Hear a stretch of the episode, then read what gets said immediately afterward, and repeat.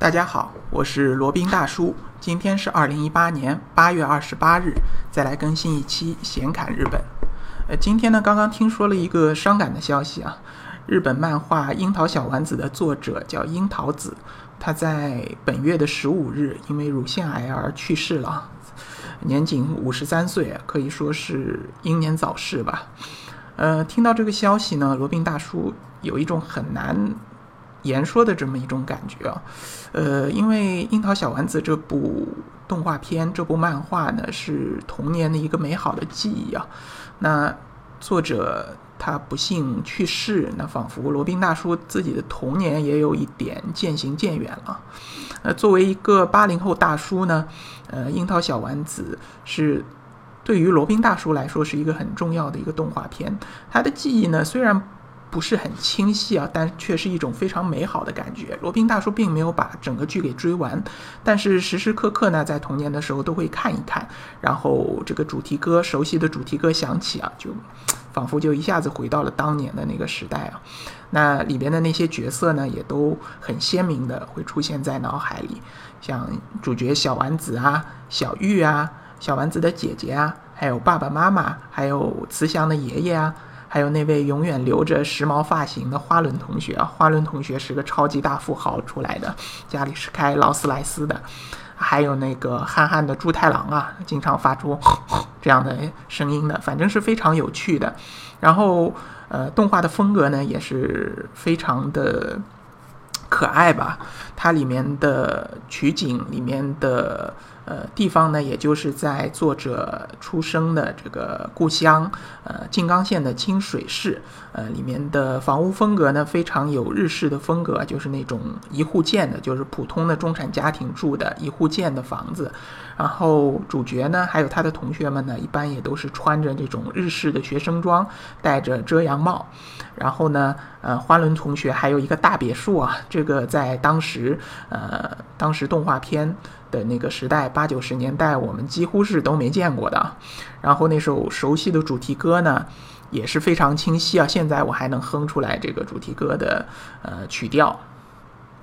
那今天就想讲一讲这个樱桃小丸子，讲一讲这位作者啊。那樱桃樱桃子呢是他的笔名，这位作者他的原名呢是叫三浦美纪。他是出生于日本的静冈县的清水市，清水市啊。那静冈县呢，罗宾以前也是去过的，主要是去那边的伊豆半岛玩。清水市呢倒是没有去啊，因为时间的关系，没有安排开。那三浦美纪呢，他在家里是排名。呃，老二的，然后他的父母呢，觉得他本身没有什么天赋啊，就所以想让他继承家里的这个蔬果店啊，就和我们这边的蔬菜水果店类似的，呃，一个家族企业吧。嗯，他的姐姐呢倒是觉得他比较有天分的，所以让他姐姐姐姐去学钢琴，呃，然后让这个小丸子呢，啊，就这里就把它叫做小丸子吧，让小丸子呢去学珠算。但是呢，总的来说，他们一家子都是靠着这个蔬果摊子啊，生活还是过得比较悠闲的。然后他们的性格呢，也都是属于比较平和、得过且过的。呃，小丸子的这个童年呢，过得还是比较，呃，舒适的吧。但是呢，小丸子他心里一直有一个梦想，他其实不想去继承这个蔬果摊子，他想要做一个漫画家。嗯，但是漫画家可不是这么好做的啊。然后他升上了高中以后呢，差不多就把这个梦想给忘了。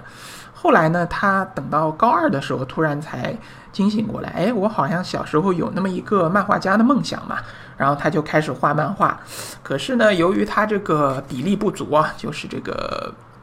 这个这个画风不怎么好，然后画出来，呃，大家也都知道，樱桃小丸子这个画风不是偏写实派的，它是那种写意派的，所以呢，一开始并没有有哪一家漫画漫画的出版社呃收了他的稿子。呃，后来呢，这个经过了几次这个投稿失败啊，小丸子后来想想还是算了，然后决定去考一个呃文科的一个大学。后来呢也考中了，考中以后呢，他的老师啊给他了一个评价，他说你的这个风格啊有一点像那个以前的一位呃日本古代的一位才女啊，叫青少纳言的这么一个文风啊。然后小丸子就非常的感动，也非常的受鼓舞，他于是就立志想要做一名散文家，然后他就开始写散文，然后就把稿子投出去了。投出去以后呢，呃，虽然是这个并没有什么大的反响，但也得了一个小小的一个奖项。然后樱桃小丸子又从这里得到了鼓舞，他又决定还是要做漫画家。然后他又在家里经过了长达一年的这个磨练，磨练自己的比例，磨练自己的这个绘画的能力，然后终于选定了一个题材，就以自己和自己的家庭亲身亲身的一个成长的经历为主题，做了一个叫《樱桃小丸子》。实际上，它的名字呢不是叫不是叫这个樱桃小丸子啊，实际原意是叫吉比马鲁果，就是矮矮的一个小妹妹。就是原文是叫矮矮的小妹妹，然后后来不知道怎么的就把它通过意译啊，可能是台湾那边的翻译，把它翻译成了樱桃小丸子。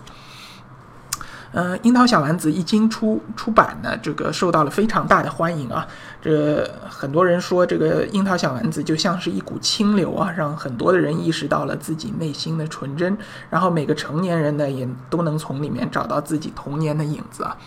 当时呢，正值这个昭和和平成年代的一个更替啊，呃，日本的经济危机呢也这个逐渐显露，所以小丸子的出现呢，也给大家一定的精神上的安慰啊，对平成时代呃淳朴生活的一个美好的一个回忆，所以当时一上市啊，出版一下子就。呃，销售量达到了一个惊人的两百多万本啊！然后九零年代呢，樱桃小丸子它也正式由富士电视台将它动画化，成为了一部动画片。那樱桃小丸子为什么这么受欢迎呢？呃，可能是因为它里面的人物啊，都是从真实的呃作者的家人和朋友当中提炼出来的，都可以从生活中找到原型。就比如说那个动画里的小丸子的姐姐啊，实际上也是真实存在的，就是她的大姐。